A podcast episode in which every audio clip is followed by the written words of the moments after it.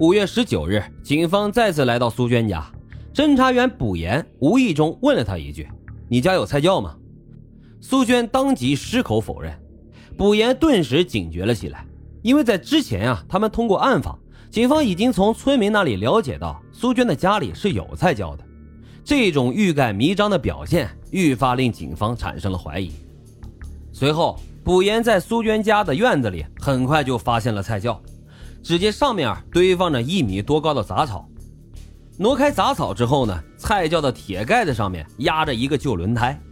卜岩打开了菜窖，发现里面堆满了各种生活垃圾，臭气熏天。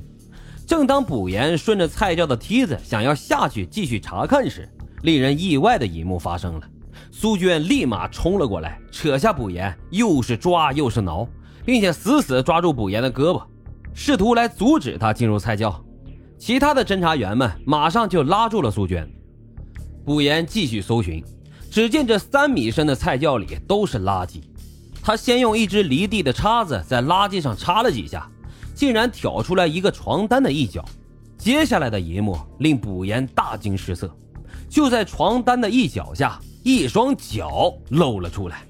随后，两个用床单包裹的尸体也出现了。经过辨认，这俩人正是刘老大和刘老六。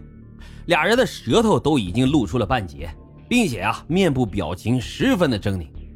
时至今日，兄弟俩失踪的谜团才算解开。随后，苏娟就被警方带走了。在警局的审讯室里。苏娟对自己杀死刘老大和刘老六的事实供认不讳。原来啊，四月二十二号，刘老大找到苏娟，说他要再婚了，需要用钱，要求苏娟呢把一万块钱连本带利的都还给他。苏娟拿不出钱，便敷衍刘老大，让他二十六号再来。二十六号的晚上，刘老大再次来到苏娟家取钱的时候。苏娟拿出了事先准备好装有安眠药粉末的两粒胶囊，骗刘老大服下。等到刘老大昏睡过去之后，苏娟将其狠狠地勒死，然后找出一个新床单，将刘老大的尸体严严实实地包裹住，然后用绳子捆上，扔进了自家的地窖里。做完了这一切后，看着死去的刘老大，苏娟想到自己啊还欠刘老六五千块钱呢，眼看着到期啊，自己也没有钱。索性就一不做二不休，准备把这刘老六也给杀了。四月二十九号，苏娟将刘老六骗到家中，用杀死刘老大一样的手段将其杀死。为了证实苏娟的供述，侦查员卜岩做了一个实验：一个小小的空胶囊里竟然能装下整整八片安眠药的粉末，两粒胶囊那就是十六片安眠药的剂量。足够致使体重八十多公斤的刘老大和七十多公斤的刘老六昏睡不醒了，这也使得苏娟在杀死两人的过程中没有遭遇到任何的反抗，轻而易举的就将兄弟俩给勒死了。杀死了刘家兄弟后，苏娟得知啊刘家已经报案了，警方也开始调查，然后他就用刘老六的手机号给他的三姐和前妻都发了短信。试图造成刘老六误杀刘老大，然后畏罪潜逃的假象，以此呢来转移警方的视线。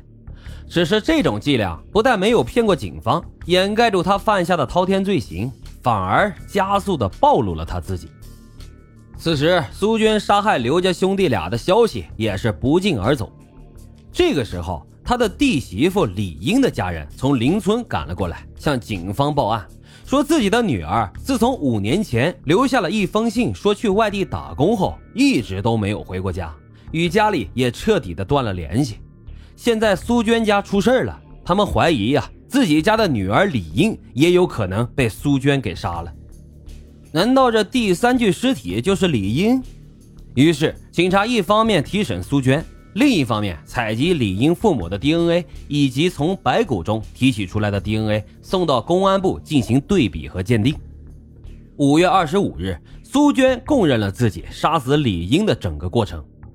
二零零五年十一月，李英从宁波打工回来，向苏娟索要打工前寄存在苏娟手里的一点四万元钱，但是苏娟啊，始终都说为了照看他们家的两个孩子，钱都花光了。李英对此非常生气，二人呢就此发生了激烈的争吵。苏娟认为这些钱都花在了李英家两个孩子身上，怎么还问他要钱呢？但是李英却不依不饶地追要这笔钱，于是他就产生了杀死李英的想法。可也巧了，当年十一月底的一天晚上，父母和弟弟都不在家，四个孩子也是早早的入睡。李英因为感冒刚打完点滴，在婆家西屋卧床休息。苏娟趁李英身体虚弱之际，用麻绳将自己的弟媳妇活活的勒死。杀人之后，苏娟将李英的尸体扔到了地窖里。为了防止尸体腐烂的臭味被人闻到，五年来，苏娟一直将粪便等生活垃圾扔到菜窖里面。